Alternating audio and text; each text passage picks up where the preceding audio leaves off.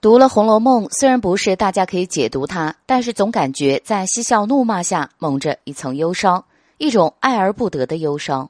不仅存在于宝黛之间的爱情中，其他每个人还不是一样，结局则是比忧伤更严重的悲伤。《红楼梦》境基本上没有多少人落得好下场。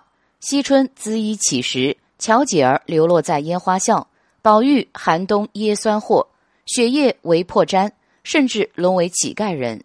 贾府的人个个都落得个如此惨样，但是却有这么一位，可以说是贾府中结局最好的。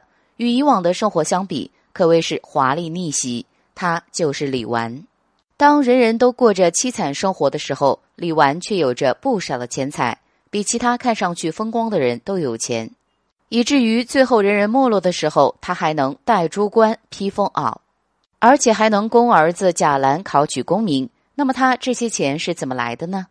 其实说起来，这也和李纨的身世和遭遇有关。他虽然出身官宦人家，但是从做派来看，母家并不富裕，而且丈夫贾珠早逝，只留下他孤儿寡母两个人。不过，这孤儿寡母的弱者形象却成为他敛财的手段。李纨可能因为权力不大，也没个靠山，所以一直是个独善其身的做派，而且很抠门。就比如王熙凤过生日的时候。大家都凑钱给他过生日，只有李纨不吭声。最后还是贾母看他可怜，自掏腰包补上。然而当乔姐向他求助的时候，他却并没有出手，这也成为连作者都讽刺和批判的一个污点。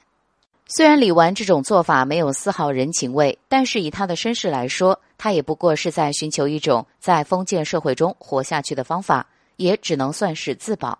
所以，李纨在贾府还辉煌的时候，靠着这种抠门行为，攒下了不菲的财产，成为最后的赢家。